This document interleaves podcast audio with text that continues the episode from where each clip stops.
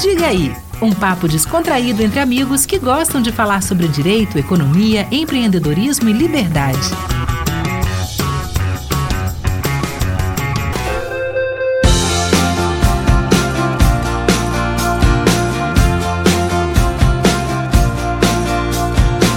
Fala galera do Diga aí! Rapaz, um episódio aqui, Francisco. A gente tava brincando aqui, quem tá ansioso pra esse episódio? A gente nunca fica ansioso, né? Mas eu acho que esse é o mais ansioso de todos, cara. Primeira vez que a gente tem a oportunidade de entrevistar um possível futuro presidente da, da República. Caraca, já pensou, velho? Então vamos logo, vai, vai, Francisco. Quem que a gente está aqui hoje? Estamos aqui hoje com o Thiago Mitrô, que é deputado federal pelo Novo, né, da bancada de Minas Gerais. E assim, a gente admira muito o trabalho dele, acompanha. A gente conheceu ele aqui no Espírito Santo, quando há três anos atrás, logo quando ele foi eleito, ele veio no Fórum Liberdade e Democracia do Líderes, ele e o Marcel Van Hatten, né? E desde então a gente foi impactado ali e vem seguindo o que ele faz lá no Congresso e admirando muito. Bom, pessoal, Marcelo, Francisco, o prazer é meu participar aqui do, do podcast. Obrigado pelo convite, estou aqui às ordens. Pô, a gente que agradece demais por aceitar. Então vamos logo, que eu não quero perder nenhum minuto, tem muita coisa rica para a gente falar. O nosso tema de hoje é a reforma administrativa na prática, tá? E vamos lá, Thiago, cara, sendo bem sincero, assim, qual é a sua expectativa da gente realmente conseguir fazer a reforma esse ano? É, e, e, esse envio de reforma tributária, aqui entre aspas, né, que foi apresentado pelo governo federal, não poderia atrapalhar a reforma administrativa? Olha, Marcelo, o, primeiro ponto, assim, a reforma administrativa, a gente tem que entender ela como algo muito mais amplo do que só a PEC que está hoje tramitando aqui na Câmara. Né? A gente, só na apresentação do governo em setembro do ano passado, quando eles enviaram a PEC para o Congresso, eles já apresentaram ali um pacote de quase 10 medidas que seriam enviadas para compor ali uma reforma administrativa em três fases. É mais a gente que está aqui estudando o tema, né, e, e, liderando aí a frente parlamentar da reforma administrativa, a gente tem outros temas, outros é, projetos além do que cerca de 10 que o governo apresentou, que a gente considera que são essenciais para compor uma reforma administrativa ampla e, e à altura do que o Brasil precisa. Então, certamente esse é um projeto de alguns anos, né, pelo menos. Agora, quando a gente fala especificamente do projeto que está mais em voga agora, né, que é a, a PEC 32 de 2020, que o governo mandou para ser a primeira fase da reforma administrativa proposta por ele, a gente tem uma expectativa de que seja votada aí até meados do segundo semestre. A comissão especial da PEC começou a andar agora, tem umas duas semanas, tem audiências públicas até metade de agosto, e daí vota na comissão especial, vota no plenário, vai para o Senado.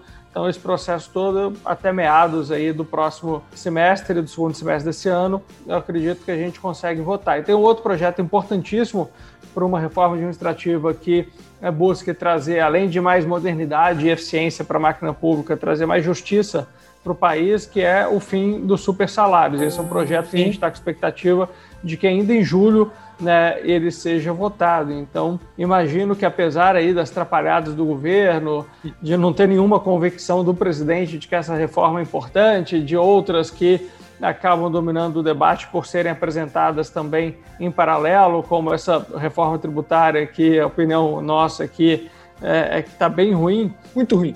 Pois é. O tributarista está então, tá assim, muito ruim. Aumentando é. imposto. é natural, né? Eu, eu, confesso que, ainda que não sejam reformas é, perfeitas, eu prefiro que elas estejam em discussão, o que aí nos dá a possibilidade de é, melhorar do que ficar na situação que a gente estava né, até o ano passado, de ficar só esperando, esperando eternamente o governo se movimentar. Então, dá para a gente conduzir essas reformas em paralelo, consertar a tributária, melhorar a administrativa e fazer o país avançar apesar do governo. eu conto muito com o novo para melhorar essa reforma tributária aí. Mas vai lá, Francisco. Não, com certeza. Né? A gente sempre fica na expectativa de resolver todos os problemas de uma vez através de uma única reforma, mas de fato eu sei como deve ser muito desafiador aí no Congresso e a gente tem que comemorar cada vitória. Né? Aí, entrando especificamente no projeto, né, na PEC da reforma administrativa, se você pudesse elencar, Tiago, os dois, três principais pontos aí que essa, que essa reforma está trazendo e que pode efetivamente melhorar né, o ambiente de, de negócio do Brasil, enfim, melhorar estado inchado, pesado é, e caro do Brasil. Do estado, é isso. É, essa é uma, uma reforma, né? Olhando primeiramente o, o, a reforma como um todo, não só a PEC, em que o, o, principal impacto dela, além da questão moral, né, de, de acabar com privilégios e tudo, eu acho que é um ganho de produtividade para o serviço público e, com isso, a melhoria da qualidade do serviço público para o cidadão.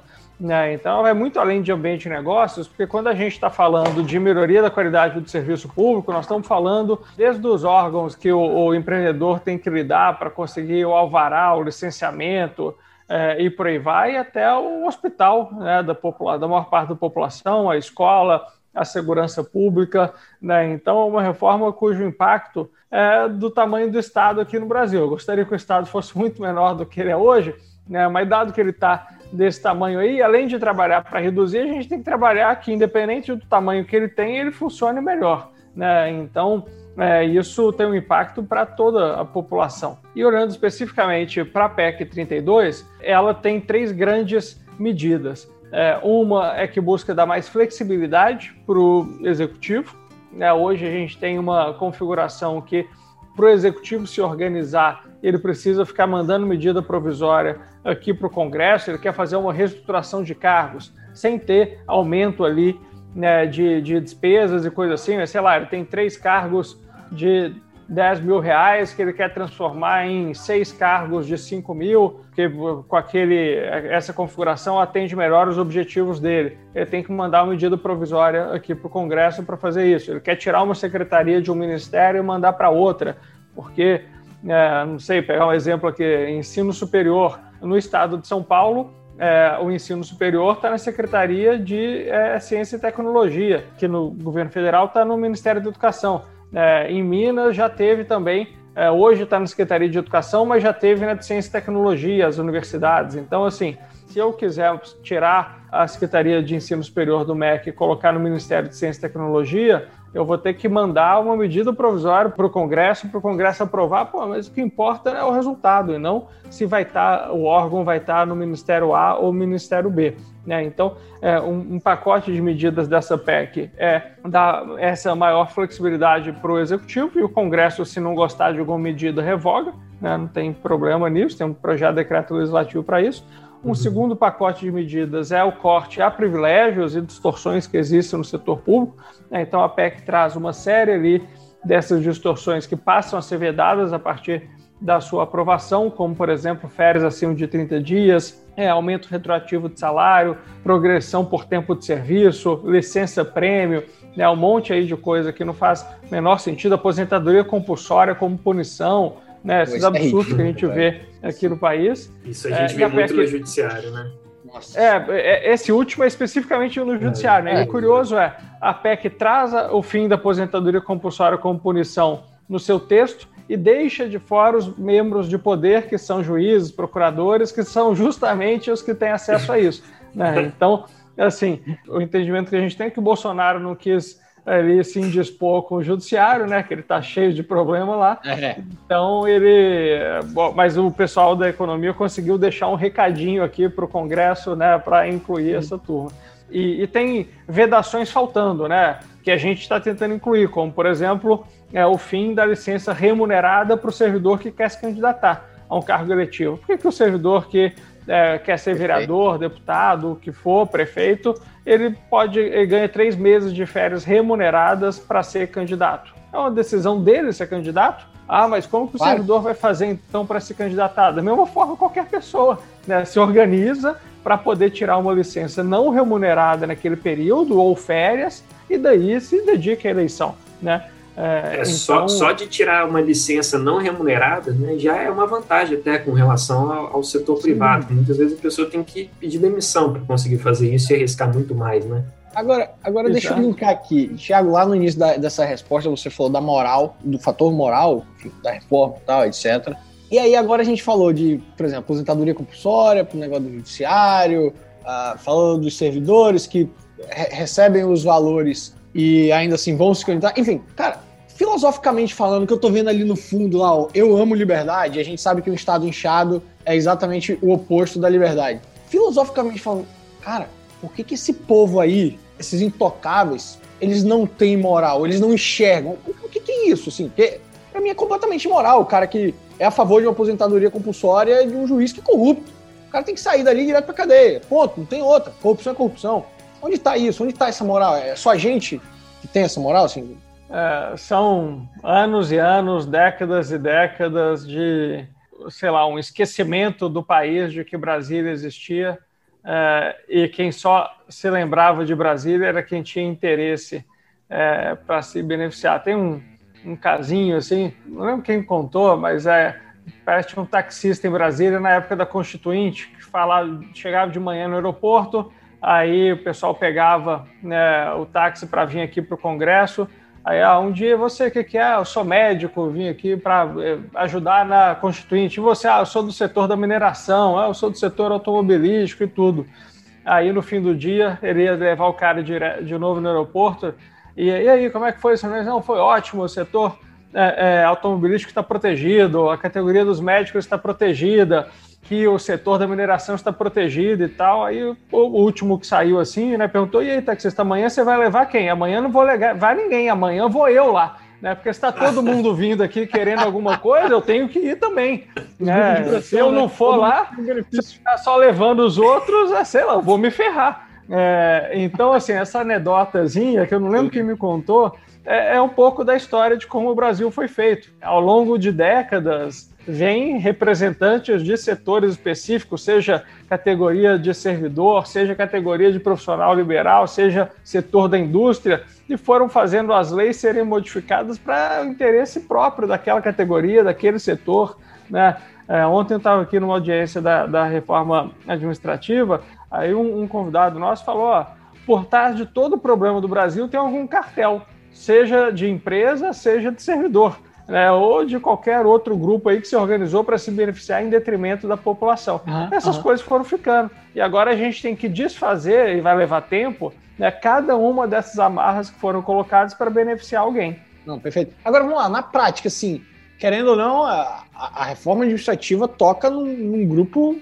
grupo do poder público. Como que na, no, na prática aí vocês fazem para conseguir esse trabalho de convencimento para colocar em pauta e até mesmo para conseguir aprovar isso, porque a gente sabe que ainda tem muita resistência, né? Mas como vocês fazem assim na prática? É, é através da argumentação mesmo, mostrando, e aí os caras não conseguem argumentar? Como é que é? Olha, Marcelo, eu não tenho muito referencial de como era isso aqui na legislatura passada, né? Eu cheguei agora, tem dois anos e meio, e, e num contexto em que eu e, e os outros do Novo e, e outros de determinados partidos, assim, a gente foi eleito num contexto em que a sociedade começou, ao longo dos últimos anos, a acordar né, e olhar para Brasília e ver, ué, tem coisa errada acontecendo aí para estar tá essa turma e com esse tipo de coisa, é, defendendo esse tipo de ideia. Então, eu tenho 34 anos hoje, né? E eu, durante meus primeiros 31, eu ignorei Brasília também, que isso existia, né? Eu mal tinha vida aqui. Somos dois, temos 34 é. e até 3, 4 anos atrás eu ignorava isso completamente. Pois é, pois é. eu não sei, eu, eu agora com isso, com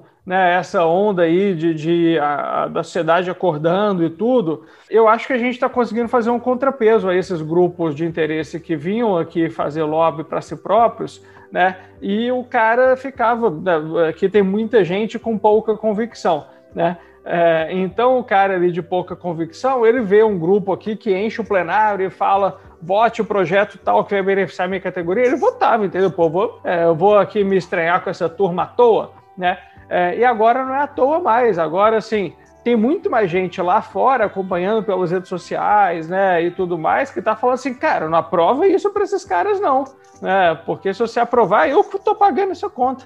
Né? Então, eu não sei, assim, é óbvio que a gente já teve ao longo do tempo, até 100 anos atrás, tinham liberais no poder aqui no Brasil no início do século passado e coisa assim, né? Mas a gente ficou muito tempo adormecido. Aí teve o Roberto Campos aqui, que passou um tempo no Congresso meio navegando sozinho, é, e agora é, acordou muita gente que tem, é, faz esse contrapeso, né? E eu recebo zero pressão para não incluir juiz na reforma administrativa. Não tem ninguém falando para mim, Thiago, não bota juiz, não bota juiz. Bota, assim. Thiago, eu peço também, bota, Exato, bota. Todo mundo fala o contrário.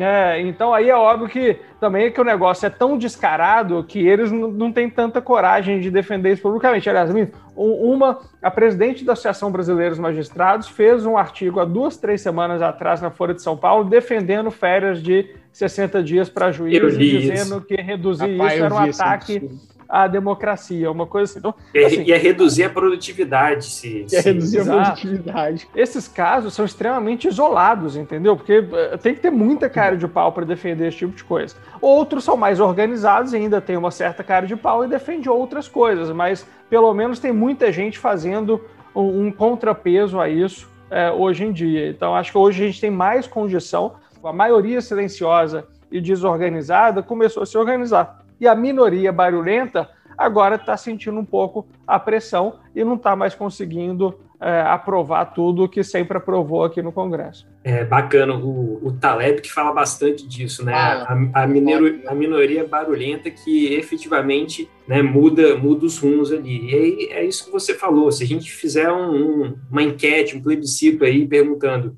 juiz tem que ficar de fora, pô, ninguém vai apoiar isso, né? Todo mundo quer que o juiz siga as mesmas regras, né? O juiz, os, os deputados, senadores também, enfim.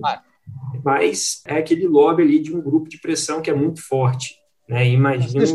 Só para o ouvinte saber, é, é o, o, livro do Taleb que fala sobre isso, é o Arriscando a Própria Pele, tá, galera? Vale a pena muito a leitura. Isso, e aí, até pegando esse gancho aí, né, do, desses grupos que, que vão de fato pressionando, servidores públicos pressionando, você já está vendo aí né, é, movimentos para desidratação desse texto, dessa PEC? Você tem hoje uma, um, uma turma, né, o pessoal mais vinculado a sindicatos, da esquerda e tudo, que eles estão naquela fase da negação.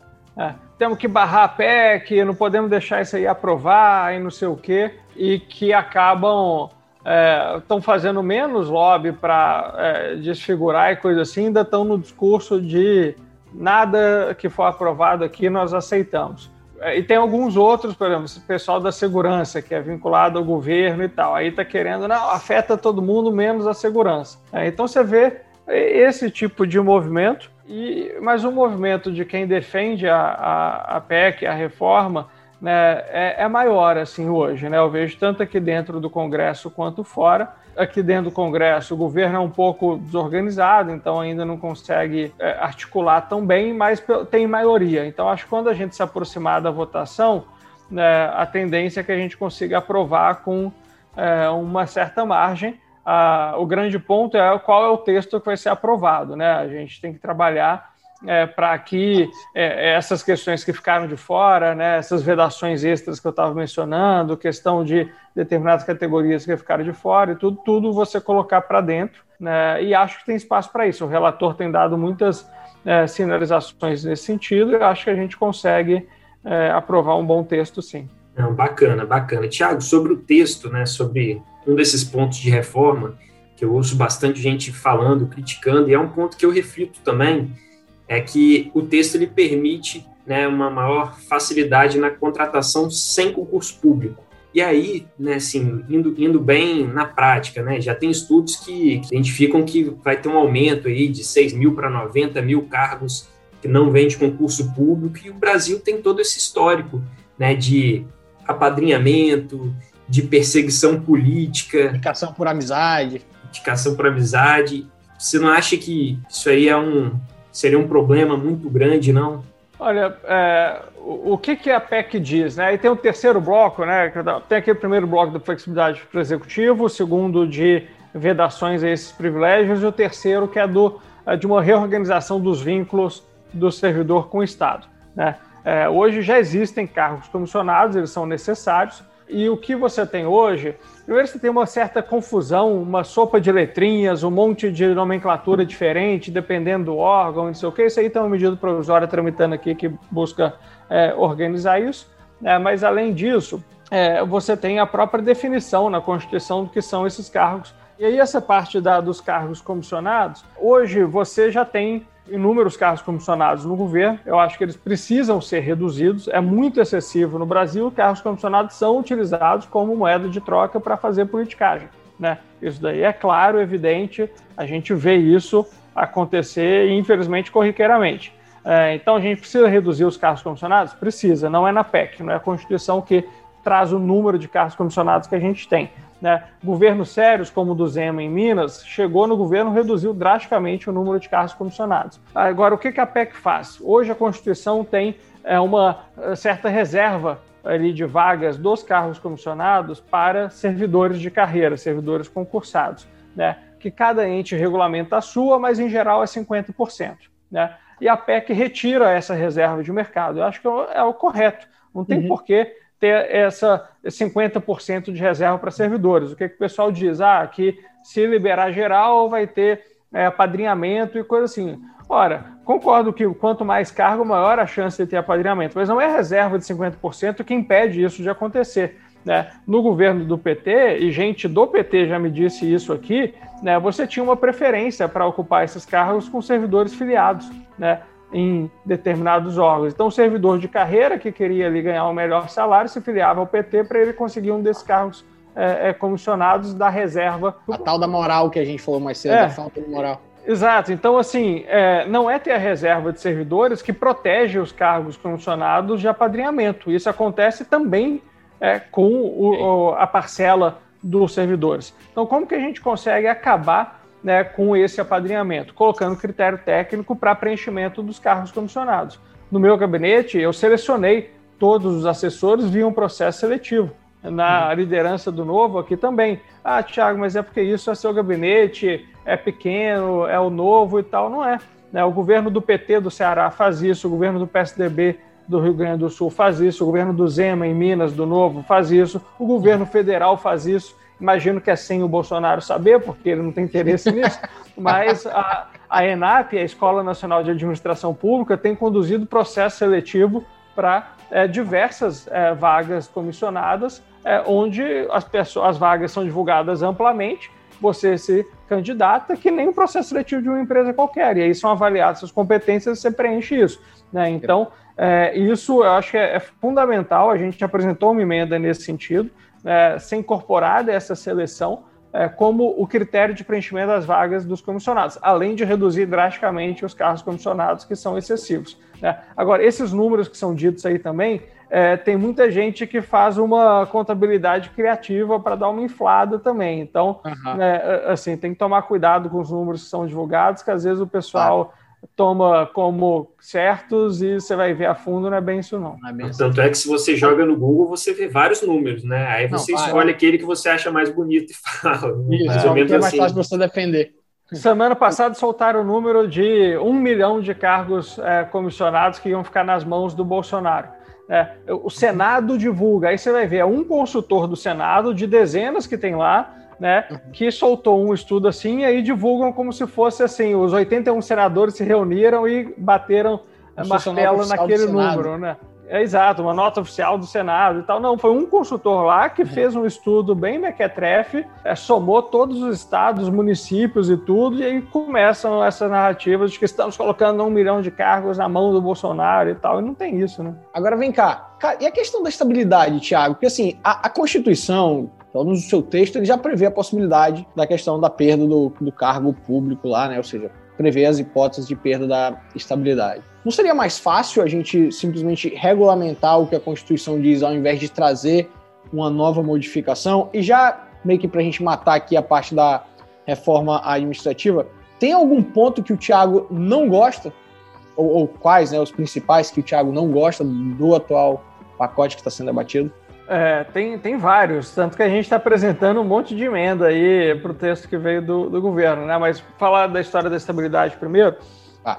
Primeiro, assim, é, às vezes a gente vê o pessoal que não tem tanta proximidade com o serviço público tratando a estabilidade como um privilégio do servidor. E é um conceito que eu creio que é errado. É claro que você pega numa situação dessa de pandemia, onde é, praticamente todo mundo que não é o servidor perdeu renda durante um tempo, pelo menos, e coisa assim, é, era um verdadeiro privilégio. Eu, como hoje servidor público e os milhões de servidores públicos no Brasil, não terem tido nem um centavo da sua renda afetada né, nesse período de é, gravíssima aí, crise econômica para todos. Tanto que a gente propôs né, que, que fosse reduzido, especialmente os maiores salários, houvesse uma redução até para financiar os programas de auxílio emergencial à população. Infelizmente não foi aprovado, né, como era de se esperar, mas nesse sentido a estabilidade deu um certo privilégio é, para é, os servidores por é, não terem tido sua renda afetada numa situação como essa. Agora, o conceito da estabilidade geral,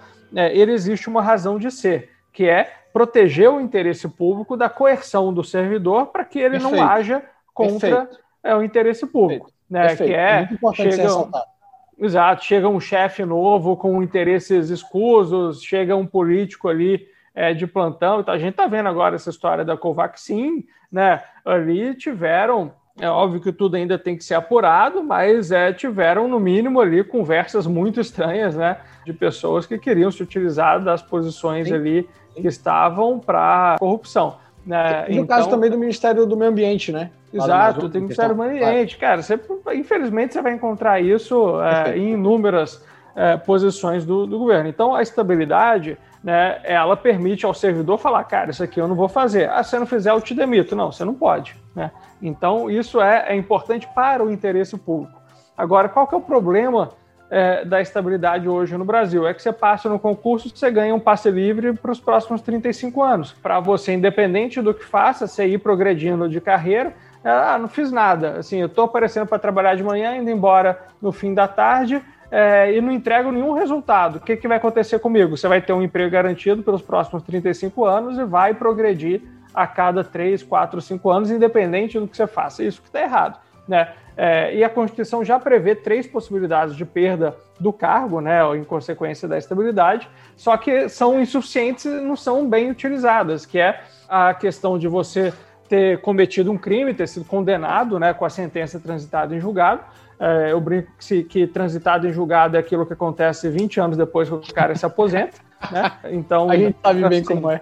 é. Então é um negócio que, obviamente, teve um caso no ano passado na ABIN, Agência Brasileira de Inteligência, que um servidor efetivo da ABIN é, foi condenado por abuso de menor, né, por ser crime uh, ali de onde ele foi preso, né, ainda com é, sem ter transitado em julgado, ele passou cinco, seis anos na prisão, é, e como ainda não havia sido transitado em julgado, né, a, a, sua condenação, a prisão foi afrouxada, né, foi relaxada ali para é, aqueles procedimentos que a gente sabe que tem, ele voltou a trabalhar na BIM, enquanto ele estava é, ali cumprindo é, é, o regime semi-aberto, condenado, porque ainda não tinha transitado em julgado. Então, assim, é, é, é completamente sem noção, né? Essa situação.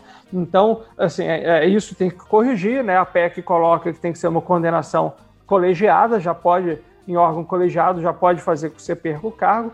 É, tem a, a, a, perda do cargo por um PAD, um processo administrativo disciplinar, que é uma medida que acontece em, em casos é, muito pontuais hoje, assim, é, de contar nas mãos, né? O que acontece em 600 mil servidores federais que tem, acontece 300 por ano, entendeu? Então, assim, eu acho que deve ter mais que 300 e 600 mil que comete alguma infração ali. Então, você precisa aprimorar né, esse sistema. E você tem desde 98, né, não veio na Constituição em 88, foi só 10 anos depois, que foi através da emenda constitucional número 19, foi inserida em 98 a possibilidade de perda do cargo por insuficiência de desempenho, conforme regulamentação. Aí aprovamos a emenda constitucional 98 e a regulamentação que era prevista nunca aconteceu. Então, até hoje, você não consegue é, demitir um servidor por insuficiência de desempenho. Né? É, só que, ainda que essas três medidas funcionem, elas são insuficientes, a meu ver. A gente precisa inserir outras, pelo menos duas. Quais são? Obsolescência da carreira. Tem datilógrafo até hoje na folha de pagamento do governo federal. É claro que hoje eles não estão lá datilografando, foram relocados e coisas assim. Isso que eu ia perguntar, o que, que eles fazem? Ficam lá fazendo o que agora, hein? Foram relocados? Cara, tem, é, é, eles podem ser realocados, é, mas assim, é, é para coisa que em geral não precisa. É tipo, é o rabo abanando o cachorro, entendeu? É, é. Não é assim, temos essa demanda, vamos contratar alguém. É tipo, temos alguém contratado, vamos arranjar alguma coisa para esse cara fazer. Né? Não faz sentido isso. É, mas você não pode hoje demitir o cara que o cargo ficou obsoleto. Então, acho que precisa incluir essa hipótese né, de obsolescência do cargo e precisa incluir uma outra que é ausência de demanda. O que, que significa ausência de demanda? Né? É, você hoje contratou, tem lá o município, o município, você contratou 500 professores, porque você tem um monte de criança no município. está é, nascendo menos bebê no Brasil. Daqui a pouco é, vai ter mais professor do que criança, porque mais professor do que criança, estou exagerando, mas assim, você não vai precisar mais de 500 professores nesse município, você vai precisar de 450, você vai precisar de 400, 350 daqui a um tempo. Está tendo mudança demográfica no Brasil. Né? Então, mesmo um cargo que não ficou obsoleto, é, como o caso de professor, que vai precisar para sempre ter um professor, pode ser que você pare de ter demanda para isso porque parou de nascer bebê. Né? Então, assim, você tem que reorganizar até para ter dinheiro em caixa no Estado para eh, daí atender os idosos, porque a população está envelhecendo. E as novas demandas, né? E as novas, novas demandas, demandas exato, que vão virado, virado. Perfeito. Então, assim, o que eu acho que a gente precisa é aprimorar o instrumento da estabilidade, é que haja ali mais previsões é, de possibilidade de perda do cargo, sem ter ali possibilidade de demitir alguém porque fez uma denúncia. Ah, esse cara eu não gosto, está demitido, né? Não é que o o Trump ali no aprendiz. Né? É, aqui é, é, tem que ser um negócio mais sério, ter processo, critério, acompanhamento do legislativo, dos órgãos de controle. Né? Mas um momento você vai ter carreira que ficou obsoleta, você vai ter é, demanda que reduziu e você vai ter que reorganizar o executivo, o governo como um todo. E aí você tem que esperar 35 anos para todo mundo se aposentar para você poder começar a mexer, não faz o menor sentido. Então é essa a proposta né, que eu vejo que a gente precisa fazer. Só que o governo comunica isso muito mal. Não, né? Então. Ô, Tiago, aí muda, mudando um pouco né, a reforma, indo para a reforma tributária que o Guedes apresentou. Né, pelo que eu, eu li lá dos pontos, dos principais pontos, há um aumento na tributação, né, ele tenta desburocratizar, igualar algumas alíquotas, tornar um pouco mais fácil, mas assim, é pouca coisa, né, os, os tributos mais complexos continuam inalterados, a gente tem aumento da carga tributária, o serviço público continua ruim e quem está pagando essa conta mais ainda né, é aquele que produz, é o empresário. Né? Como que você está enxergando essa, essa, essa proposta aí do Guedes? Qual a sua opinião? Olha, é, primeiro, assim, é, é, claro que a gente tem que mexer em muita coisa. Né? E aquilo que eu falei, pô, é melhor ter as propostas na mesa do que ficar esperando. Né? É, agora, nessa reforma específica, acho que foi o que foi ruim é não só o, o conteúdo dela também, mas é porque para o empreendedor hoje, onde você tem o maior gargalo é na complexidade do sistema tributário, né? E o caminho que a gente estava indo até então de é, vamos mexer em alíquota, vamos acabar com as isenções, né? É, assim, é muito importante a gente é, a gente preza muito por um sistema tributário neutro, isonômico. Né? Então você tem falta de isonomia em vários lugares porque foram concedidos subsídios, benesses ali setoriais e você tem que ir acabando aos poucos com isso. A gente agora votou para acabar com o REIC, o regime especial da indústria química, que era para ter acabado há 30 anos atrás. Né? Não sei quem já leu o livro A Organização, né, que fala sobre a história da Odebrecht, lá você vai descobrir por que, que o REIC não acabou antes agora acabou, ia ser uma transição de, nem lembro, de 10 anos, aí, aliás, ia ser de 5, quiseram estender para 10, acertaram em 6, uma coisa assim. Mas, assim, vai ter um aumento de carga tributária para esse setor, porque durante 20 anos ele se beneficiou de uma isenção, que não devia ter acontecido. Né? E tem algumas dos, alguns dos pontos nessa é, proposta de sexta-feira passada que vão nessa linha. Agora, o problema é, é se aumentar a carga tributária total. Né? É isso que não dá. Você reduzir é, é, ali a, as distorções e tudo, são super favoráveis. Agora, aumentar a carga é, tributária total é ruim. E um outro Sim. ponto que eu ia temos que discutir, questão sim de eventualmente baixar é, o imposto de renda de PJ e colocar uma tributação de dividendo que compense isso e não que aumente a carga. Soma, coisas, né, são tudo coisas que têm que ser é, é, discutidas. Mas, cara, no meio da discussão da reforma dos impostos de consumo, né, aquela, ah, o IPI, ICMS, ISS, PIS, COFINS, é, você colocar isso com a outra ainda estando mal resolvida, andando de lado, eu acho que foi ruim. Né? Então, eu não vejo problema da tributária caminhar de lado administrativo. O problema é agora a gente não saber qual é a reforma tributária que vai ser feita. Se vai ser essa que vai reorganizar alíquotas, mexer em questão de renda e coisa assim, ou se nós vamos andar finalmente com a reestruturação dos impostos de consumo no Brasil, que é, é, o, é o, quinto país mais complexo do mundo, né, de acordo com o Doing Business do, do, Banco Mundial em complexidade do sistema tributário. Então, isso aí precisava ser atacado para ontem e parece que ficou de lado mais uma vez. Pois é, assim, a gente é, é, enfim, nós somos advogados que atuamos nessa área e essa questão do consumo precisa urgentemente ser resolvida, seria a principal. E, e o que você falou uma questão interessante da questão de, da quantidade de, de, mini pacotes que estão vindo e o, o, cidadão ele fica completamente perdido. Hoje, por exemplo, é, um cliente falou assim: Ó, oh, eu quero reunir para já pensar na questão da estruturação por causa dos dividendos que vai vir muito e não vai reduzir as minhas alíquotas. Eu falei: não, calma, cara, calma, peraí, deixa acontecer, não toma, não toma nada é uma decisão antecipada, não, senão você pode causar o prejuízo mais lá na frente. Isso furou, tá muito grande sobre isso e eu acho que não vai ser dessa forma, não, porque, assim, muito ruim, muito ruim. Agora vamos lá, assim, é, eu, queria ter, eu queria ter três entrevistas com o Thiago aqui, uma para falar do administrativo que a gente falou, a tributária que o Francisco fez uma pergunta, então vou dar outra guinada aqui para a gente matar a nossa primeira parte. Eu queria falar, Thiago, sobre o novo. Duas perguntinhas que, um, em uma. Cara, e esse negócio de o Thiago Mitrô vir como candidato. Teve o negócio da Moeda, aí teve, enfim, uma situação que a Moeda voltou atrás, a galera da, da, da, do Congresso reforçando seu nome. E aí, é, é um sonho do Tiago ser presidente? E a segunda pergunta, já para matar: um representante do novo, e aí não necessariamente o Tiago, mas um representante do novo, conseguiria mudar a cultura que tem naquela cadeira lá? É possível ter um liberal de verdade naquela cadeira, cara? Assim, é muito sonho, é muito tópico, é muito revolta de Atlas aqui. Olha, é, primeiro, indo à, à, primeira pergunta, né? O que aconteceu no início, já deve ter um mês e meio, eu acho, assim, talvez tenha sido ali meados de maio, é, o Diretório Nacional do Novo é, lançou uma resolução ali que define como que os, o, o, partido ia escolher seus candidatos para 2022 para os cargos majoritários, né? Já tinha lançado antes para deputados estaduais e e federais e depois lançou para senador, governador e presidente. É, no processo para presidente, tinha sido definido que um filiado do Novo, para é, virar pré-candidato pelo partido, tinha que ser convidado pela maioria dos dirigentes da Convenção Nacional, que são os membros do Diretório Nacional, mais presidente e vice dos diretórios estaduais. É, hoje são 40 esses membros. Então, quem fosse convidado por 21 deles é, ingressaria no processo é, seletivo ali para que lá na frente houvesse uma decisão final.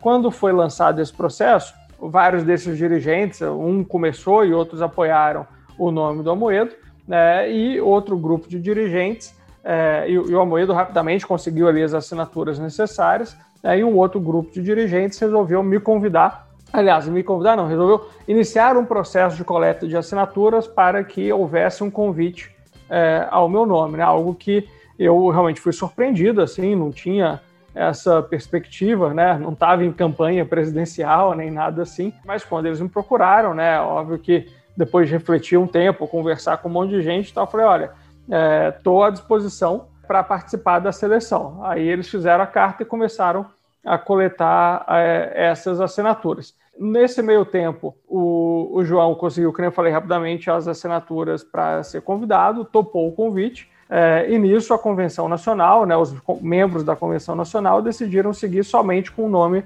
do João. Né? Aí teve o apoio de vários dirigentes e mandatários pelo meu nome e outros apoiando o nome do João. Tudo achei é algo perfeitamente plausível e aceitável dentro de um, um partido político. É, e daí a convenção resolveu seguir com o nome do João e não seguir com o meu. Né? E aí o João se tornou o, o único é, pré-candidato ali. Só que aí logo depois ele acabou optando por é, é desistir da, da, da pré-candidatura dele. É, e aí pegou, acho todo mundo de, de surpresa.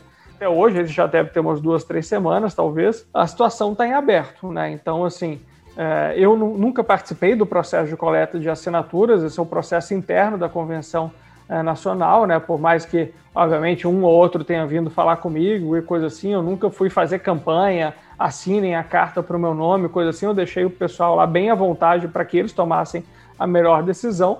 É, desde o momento em que o Amoedo é, recusou ali, né, desistiu da, da candidatura dele, é, não houve uma outra movimentação né, o partido acho que deve estar lá discutindo qual vai ser o caminho que vai tomar nas eleições do ano que vem, se vai seguir com um, um nome do próprio partido, se vai fazer parte de uma coalizão maior, alguma coisa assim. Uhum.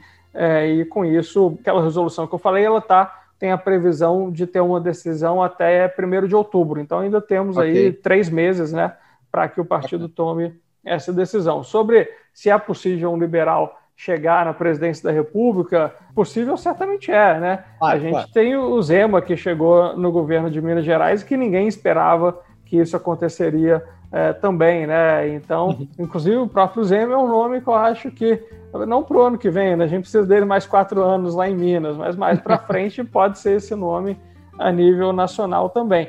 Então, eu acho que é possível. A gente precisa de uma conjuntura aí favorável, né? Não é, não é simples, é, mas é o que a gente tem que trabalhar. E para isso, né, a gente vê, é, fora em casos muito específicos que aconteceram em 2018, que completos desconhecidos foram eleitos para cargos grandes, como governador do Rio, de Santa Catarina, é, de Minas Gerais, eram pessoas completamente desconhecidas, né? Do Rio deu muito errado, de Santa Catarina não está dando muito certo também não, e Minas está dando muito certo. Né? Então, assim, é, você vai indo, né? E, e, aí acho que precisamos de mais nomes com essa mentalidade aparecendo e sendo competitivos, porque a gente vê, assim, o fato de ser conhecido faz muita diferença, especialmente numa campanha presidencial, né? Então é, é isso que a gente precisa de mais pessoas insistindo, né? E se tornando conhecidas, é, fazendo bons trabalhos onde elas conseguirem, como a bancada do Novo tem feito aqui na Câmara, o Zemo tem feito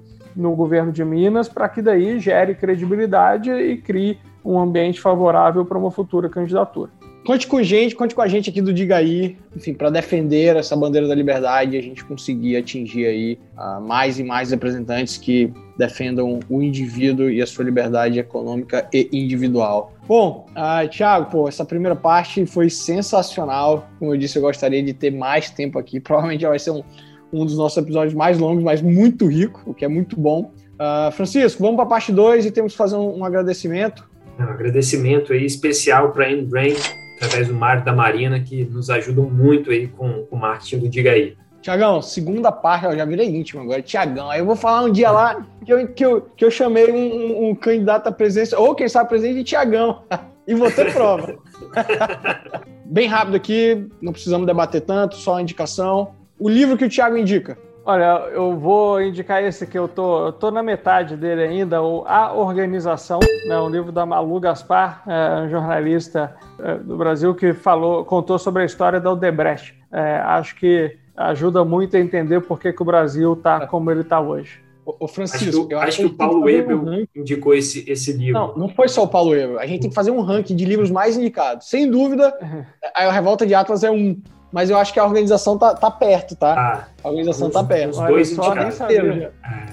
Ó, o ouvinte que não. Mas é, recomendo, não é um livro que você vai terminar de ler e ficar feliz com a leitura, ah, tá? Mas é importante você ter ciência disso. Do que pois tá é, lá. muito bom. Um filme e uma série. Cara, sério, eu vou indicar uma que eu tô vendo agora, uma que chama Borgen, é, que é uma série do Netflix dinamarquês. Aliás, acho que nem é do Netflix, é de alguma TV dinamarquesa lá e hoje tá no Netflix que conta a história de uma primeira-ministra dinamarquesa, né? E o, é como se fosse um House of Cards dinamarquês, só que uh, menos sem noção, assim. é, então é mais. É, e é, é, bem interessante, assim, cara, fazia muito tempo que eu não via algo em uma língua que eu não entendia nada. Né? E é interessante até para isso, assim, voltar é a ler legenda e coisa assim. E, e, é bem interessante, ainda mais eu que hoje estou aqui no meio político, né? Ver uh, ali o retrato de uma outra realidade política é, é interessante. Estou gostando bastante. Irado, irado. Um esporte. Cara, hoje eu tenho feito bastante corrida. É a minha forma aí de conseguir me manter minimamente saudável e cada hora estando em um canto. E uma personalidade pode soar até meio puxa-saco, assim, mas a gente falou dele agora há pouco e acho que o cara realmente é incrível, né? O Romeu Zemo, o trabalho que ele tem feito, cara, alguém que tá na posição que ele tava, é, podia ficar o resto da vida tranquilo, se meter numa bucha de governar o estado mais falido do Brasil Nossa. e só tomar porrada de todos os lados, seguir Verdade. em frente, assim, mudando, transformando o segundo maior estado do Brasil, acho que é um cara admirável, hein? Um gênero musical eu gosto mais de um rockzinho, assim. Então, qual banda do rock? O rock mineiro, para mim, tem uma lista do Spotify que acho que deve ter três pessoas seguindo, eu sou uma delas. é, Skank e J Quest. É, Pato tá Fu, é, Tia Anastácia, essa turma eu gosto. Curti muito. Irado. Um valor? Liberdade, né? Então, é, no meio do que está falando aqui atrás, é, passei a valorizar ela muito mais depois que cheguei aqui. Um medo. O medo é de o esforço que a gente está fazendo ser em vão. Eu acho que ele não vai se concretizar. Né? O, o, que eu vejo, pô, é só é, uma meia dúzia que se elegeu em 2018 virou quatro, cinco dúzias em 2020, vai aumentar em 2022. Né? Mas eu tenho medo assim de é, a gente abre mão de tanta coisa para estar tá aqui, depois se isso foi em vão, vai ter sido uma, vai doer, como né? eu diria, aquela fã do NX0, uma puta falta de sacanagem. Uma ambição? Mudar o Brasil. Como, até se te perguntar a história se era um sonho meu virar presidente, coisa assim, eu nunca tive sonho de nada para mim, assim, os projetos que eu me envolvi até hoje foram o que eu conseguisse realizar algo, né, uhum. e a realização que eu quero ver é a gente mudar a política brasileira para daí poder transformar o Brasil e eu vou ter o papel que for necessário para ajudar da melhor forma possível. Não preciso, e até preferiria aparecer menos, ter uhum. menos exposição, mas poder continuar contribuindo com isso, entregando. De novo, conta com a gente, velho. Conta com a gente. Um autor favorito? Um autor favorito. Eu, eu gosto de um cara que é até mais da época da, da Fundação Estudar, né, onde eu trabalhei antes de, de vir para cá, que é um cara que traduz muito ali a, a psicologia comportamental os psicólogos não gostam dele, que falam que ele estraga tudo, mas eu gosto, que é o Malcolm Gladwell, que escreveu é, Outliers, né, Fora de Série, o livro mais famoso dele, mas tem vários outros ali, é Blink, Tipping Point, coisa assim, que eu falo muito de psicologia comportamental e acho que é importante Nossa. a gente aprender sobre isso também. Muito, muito importante, muito importante. Reforma para amanhã, reforma administrativa ou tributária? Administrativa, tributária vai dar muito mais trabalho. tá uh, estabilidade ou meritocracia? A gente entendeu que tem ali as suas razões, estabilidade e tal, mas uh, um aspecto amplo, assim. É, eu, eu, acho que dá para ter as duas coisas, né? Assim, que eu falei, uma estabilidade aprimorada, não o cheque em branco que é hoje, e dentro do serviço público, com essa estabilidade aprimorada, você tem meritocracia. É para isso que eu estou trabalhando. Melhor deputado federal é? Pô, essa é uma briga difícil, vai me deixar numa situação aqui complicado também. Pô, falar a melhor bancada, vai. A melhor Pô, bancada é a do novo, sem dúvida nenhuma. Combinado. Assina embaixo. O presidente dos sonhos. Hoje, para mim, é Romeu Zema. Boa. Assina embaixo também. Legalização das drogas. Sim ou não? Sim, com certeza. Não faz o menor sentido a guerra às drogas que tem hoje. Não impede ninguém de consumir, financia o tráfego, Perfeito. fica ocupando a polícia com coisa que não precisa e ainda joga para a criminalidade quem precisa de tratamento de saúde. Estado mínimo ou anarcocapitalismo? É, esses conceitos aí, é, é, eu acho que as pessoas têm uma.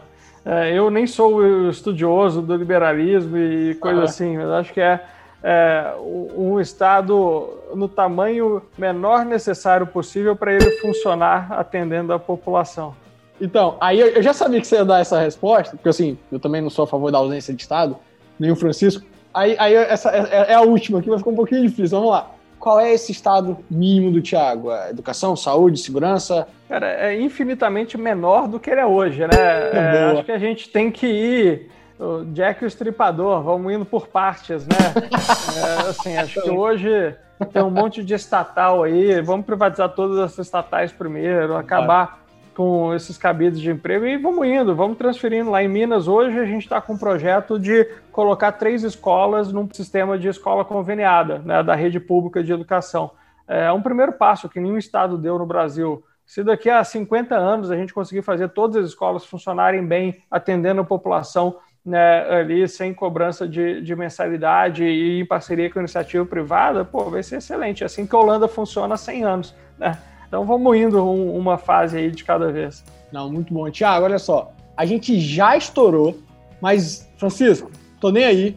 Tiago, você tem um minuto para dar um último recado para o nosso ouvinte. Agradecer aqui o convite, né? Foi ótimo papo aqui. Desculpa ter estourado o tempo, todas as respostas. Não, não, não, não, mas. A gente, a gente estourou fazendo pergunta. É, eu não queria parar. Eu não queria parar, é, não. Mas acho assim, pessoal, primeiro uma frase, assim, um dos slogans do Novo que eu gosto muito, que é o saia da indignação e parta para ação.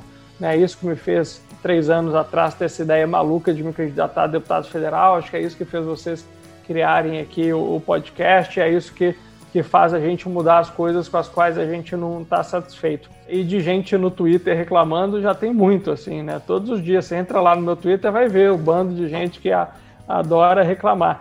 Mas a gente precisa de mais gente disposta a colocar a mão na massa. A gente pega, por exemplo, a chapa de candidatos do Novo que teve no Espírito Santo em 2018 foi muito pequena. Pô, a gente precisa de 10 vezes mais candidato. E falta candidato porque falta gente boa se candidatando né, querendo se candidatar. Então, é, vocês que estão ouvindo querem ver um país melhor, perguntem como que vocês podem fazer para é, contribuir de verdade com essa mudança. Eu tenho certeza que todo mundo pode fazer um pouco a mais do que está fazendo hoje.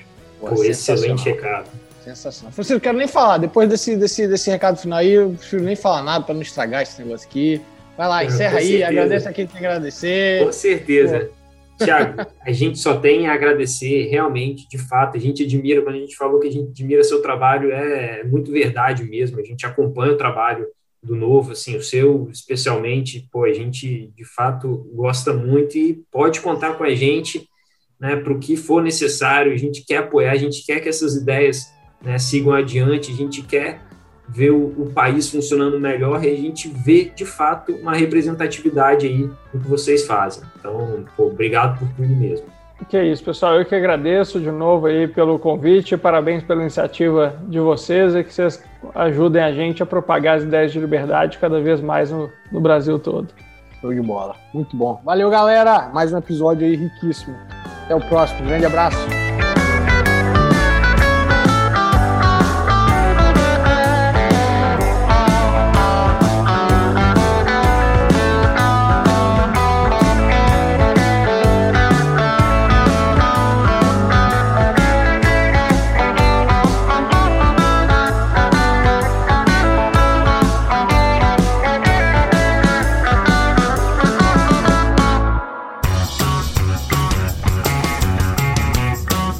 Aí, um papo descontraído entre amigos que gostam de falar sobre direito, economia, empreendedorismo e liberdade.